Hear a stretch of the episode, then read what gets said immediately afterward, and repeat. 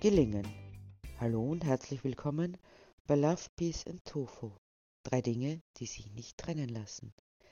Würden wir all das verwirklichen, käme es einer Realität gewordenen Utopie gleich. Utopien, also Geschichten von gelungenen Gesellschaften und eines solidarischen Miteinander, waren einmal ganz groß in Mode. Dann wurden diese von den sogenannten Dystopien abgelöst. Der Hintergrund war einfach. Man behauptete, durch die Utopien würde man den Menschen etwas erzählen, was nicht funktioniert. Darüber hinaus waren diese fast immer äußerst paternalistisch konzipiert, die Utopien, wo der Autor, viel seltener die Autorin, genau wusste, was gut für Menschen sei und das sozusagen von oben oktroyiert wurde. Dystopien kommen der Realität viel näher. Das ist gut möglich. Aber wo bleibt die Hoffnung, das Vertrauen auch in die eigene Spezies? Ist es wirklich schon so schlimm, dass es nicht mehr für möglich gehalten wird, eine bessere Gesellschaft zu verwirklichen? Den Vorwurf erhielt ich auch bei meinem letzten Buch, das den Titel der alte Revoluzer, das junge Mädel und die Schweine trägt. Die Protagonistinnen fassen einen Plan, der aus den gegebenen Umständen entsteht, und sie fassen ihn nicht nur, sondern setzen ihn auch in die Tat um. Einen Plan, bei dem alle Beteiligten profitieren, und er geht tatsächlich auf. Der Vorwurf war nun, dass das so abseits der Realität ist, dass man es nicht ernst nehmen kann. Es geht zu einfach. Da müssen noch jede Menge Schwierigkeiten auftauchen, sonst ist es nicht glaubwürdig. Und überhaupt, ist es denn legitim, das zu propagieren, das Gelingen? Auf ein Gelingen zu vertrauen, ist, als würde man es wagen, Utopien zu erdenken. Ein guter ist ein gelungener Ausgang, was, du schreibst doch Geschichten, in denen es ein positives Ende gibt oder sich Probleme lösen lassen? Weißt du denn nicht, dass es politisch völlig unkorrekt ist? Heute schreibt man Dystopien, die Menschen aufzeigen, wie schrecklich alles werden wird, damit sie sich fürchten und nicken, ja, so ist es, und dem Gelingen endlich abschwören. Wir zitieren George Orwell und Aldous Huxley, aber keinesfalls Thomas Morus oder Tommaso Campanella. Zweiteres ist wohl nicht allzu verkehrt, sind doch all diese klassischen Utopien von Utopia bis zu Nova Atlantis getragen von dem Gedanken, dass man die Gesellschaft rettet. Natürlich, alles andere auch, indem man eine ganz bestimmte Struktur einführt. Sie sind besserwisserisch, paternalistisch, prätentiös und letztlich der hegemonialen Meinung gefällig. Aber deshalb das Gelingen ganz wegzulassen? Ist es denn tatsächlich besser, sich sagen zu lassen, in dystopischen Ausfällen, dass alles nur noch schlimmer und schlimmer wird? Ja, wir haben Orwells Überwachungsstaat. Und weiter? Wir haben das Arbeitskonsum-Entspannungsschema internalisiert, das Huxley propagiert inklusive der Klassengesellschaft. Aber ist es deshalb vorgezeichnet, dass es so bleiben muss? Orwells Held wird systemtauglich gemacht, der von Huxley stirbt. Man weidet sich an den Dystopien, ergötzt sich an Untergangsszenarien, um sich zurückzulehnen, bequem und anheimelnd und den Schreiberlingen Recht zu geben. Mit einer brechreizauslösenden Präpotenz wird verkündet, dass es nicht mehr zu ändern und das Gelingen eigentlich aus dem Wortschatz zu streichen ist. Es wird mir vorgeworfen, dass ich den Menschen Sand in die Augen streue, sie der Realität entfremde, die ich selbst nicht sehen will und es trotz allem wage, als würde ich mich erdreisten, dem zu trotzen, den trotz Unbelehrbaren und Unverständigen, ob der wirklichen Verhältnisse und mich verweigern, indem ich das Gelingen nicht aus meinem Wortschatz streiche. Wenn das Gelingen noch vorkommt, dann, wenn es bereits passiert ist. Ein fertiges Gelingen. Es ist gelungen, wird gesagt, dass allen Unkenrufen und Ablehnungen zum Trotz, dem getrotzt oder von jemandem inszeniert, die von all dem nichts wusste, nichts von der Unmöglichkeit und dem Verbot des guten Ausgangs. Es ist gelungen, aber wer weiß, wie das zugegangen ist, bloß mit viel Geld oder Einfluss oder sonstigen unredlichen Machenschaften, nur so kann es sein. Außerdem ist es nur eine Momentaufnahme. Morgen wird schon wieder alles anderes sein.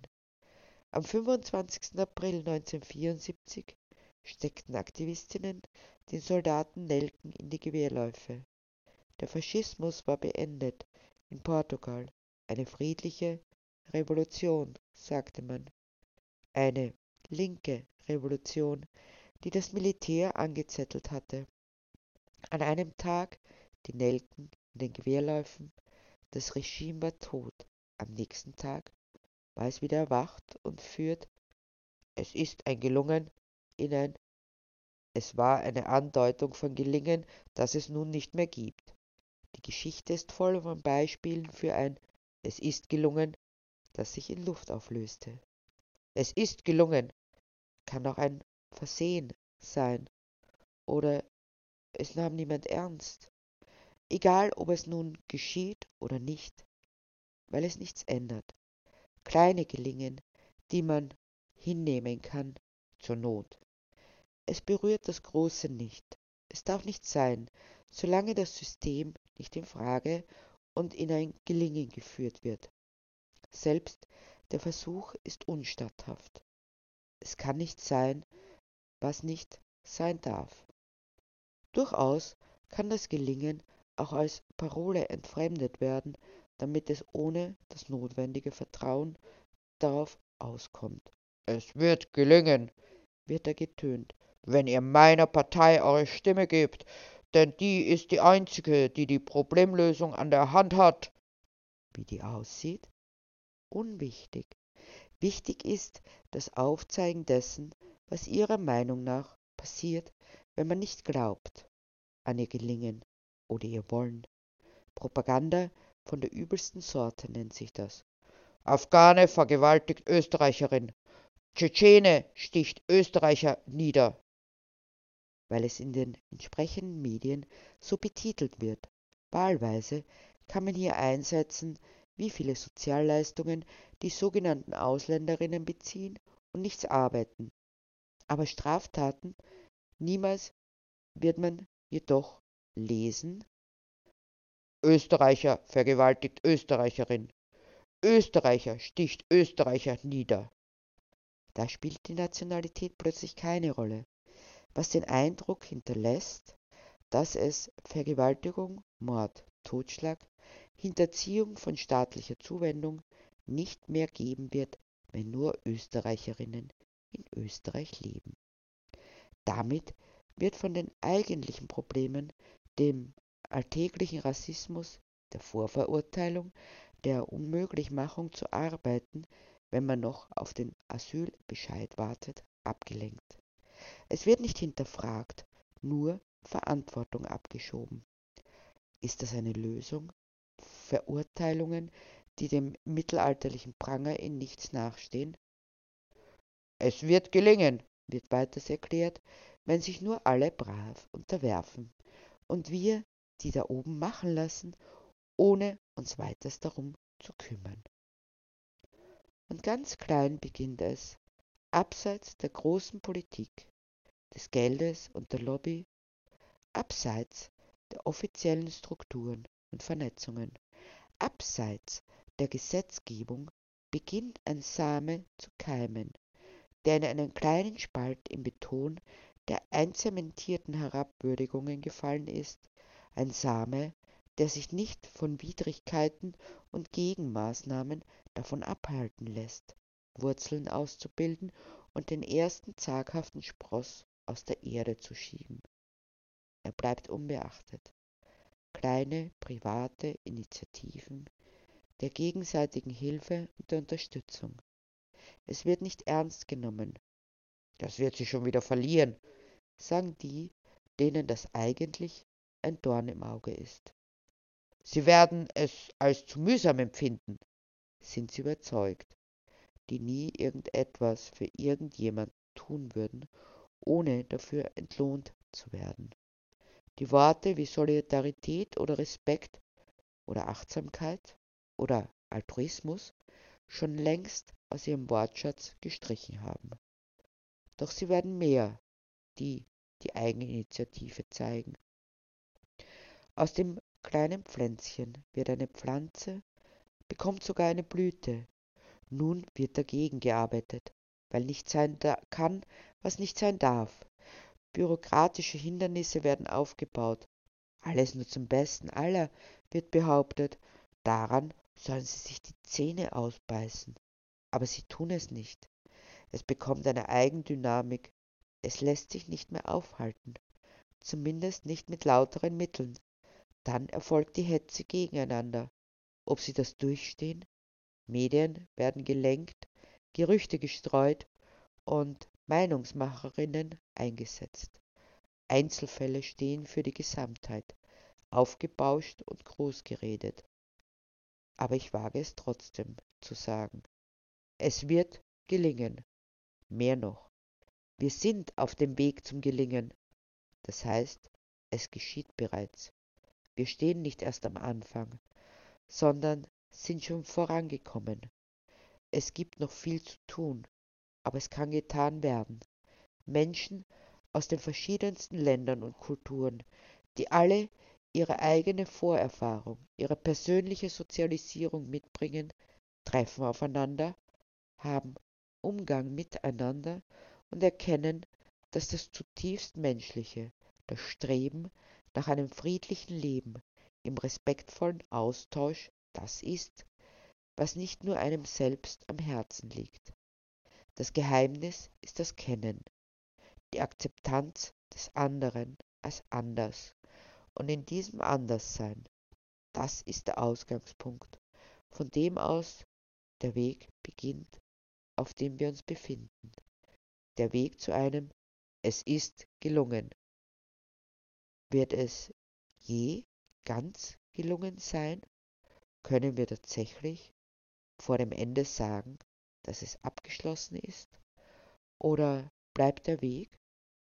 Warum nicht sagen bis hierher, es ist gelungen, um damit nicht stillzustehen, sondern weiterzugehen, sich von Rückschlägen und Widrigkeiten nicht verunsichern zu lassen, sondern die nächste Etappe anzustreben, bis hin zum nächsten Meilenstein, dem nächsten Punkt eines gelungen Seins. Es ist gelungen.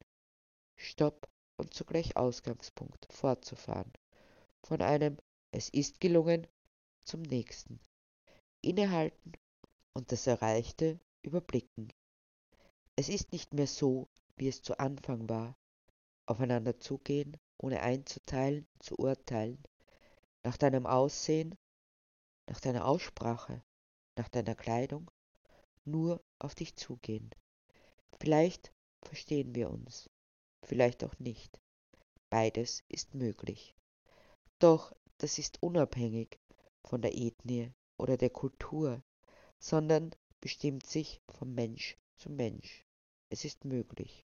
Und aus dem Es wird gelingen über das Es ist am Gelingen hin zu einem Es ist gelungen zu kommen. In einem Grätzl, einem Bezirk, einem Dorf, einer Gemeinschaft, so bunt und vielfältig wie das Leben selbst, wo keine danach fragt, wo es keine Rolle spielt, woher du kommst, was für eine Konfession du hast, welche sexuelle Orientierung du pflegst, wie viel du verdienst, was für Schulen du durchlaufen hast, nur dass du als du selbst das Miteinander bereicherst, wo ein Lächeln ganz selbstverständlich dazugehört, wie ein respektvoller Umgang, wo du als du selbst akzeptiert wirst, wo du deine Stärken und Talente einbringen kannst. Ich werde mich nicht abbringen lassen, darauf zu vertrauen, dass es jenseits von Hetze und Spaltung ein anderes gibt, den Wunsch, das Leben friedlich und gedeihlich für alle zu gestalten. Es gäbe so viel zu tun, wenn wir die Zäune und Grenzen niederreißen und uns ansehen, wie wir sind, annehmen, bestätigen, bekräftigen. Nicht als weichgewaschene Märchentraumwelt, sondern eingepasst in die Realität, den Druck des Faktischen nicht verleugnend, aber auch nicht die Chancen übersehend, die sich daraus ergeben, wenn wir es wollen und zulassen. Ich werde mir nicht einreden lassen, dass es genügt, die Welt dystopisch in den schwärzesten Farben zu malen, um in meinem eigenen Tun zu bestätigen, dass es stimmt. Weil es nur stimmt, wenn wir es zulassen. Doch wenn wir uns aufraffen und für unsere utopischen Ziele eintreten, dann ist der erste Schritt getan. Je weiter wir gehen, desto mehr können auch die größten Zweifler überzeugt werden und sie schließen sich an. Anfangen mit diesem ersten Schritt, allen Unkenrufen zum Trotz, allen möchte gern Besserwissern zum Missfallen, die Genugtuung aus dem Nicht-Gelingen ziehen als der Diversion und der Entfremdung. Wir kennen sie alle. Wir lachen ihnen ins Gesicht. Wir räumen die Steine weg, die sie uns hinlegen, einmal, zweimal, dreimal, dreißigmal, hundertmal, so oft es nötig ist, bis sie dessen überdrüssig sind und sie merken, wir lassen uns nicht unterkriegen, auch nicht von dem, was angeblich die Vernunft gebietet. Was kann die Vernunft? Wenig gegenüber den Träumen und angestrebten Utopien. Und ich werde nicht aufhören zu sagen, ich vertraue darauf, dass es sein wird, dass es ist gelungen. Wie auch immer man dazu steht, ich bin nach wie vor überzeugt davon, dass Menschen sich entwickeln, an ihren Aufgaben und den Umständen wachsen. Wie gerne wird doch angeführt, was die Kriegsgeneration alles geschafft hat, wozu wir viel zu weich sind. Aber ist es denn notwendig, Kriegsüberlebensfähigkeiten zu haben, wenn man im Frieden lebt? War es nicht eher so, dass sie keine Wahl hatten? Der Mensch kann vieles kaputt machen, so wie er es gerade tut. Aber er ist doch zu anderem in der Lage, wenn er erkennt, dass man miteinander weiterkommt als gegeneinander, dass eine Solidargemeinschaft so vieles einfacher macht, so dass es gelingen kann, auch eine Welt voller Love, Peace and Tofu.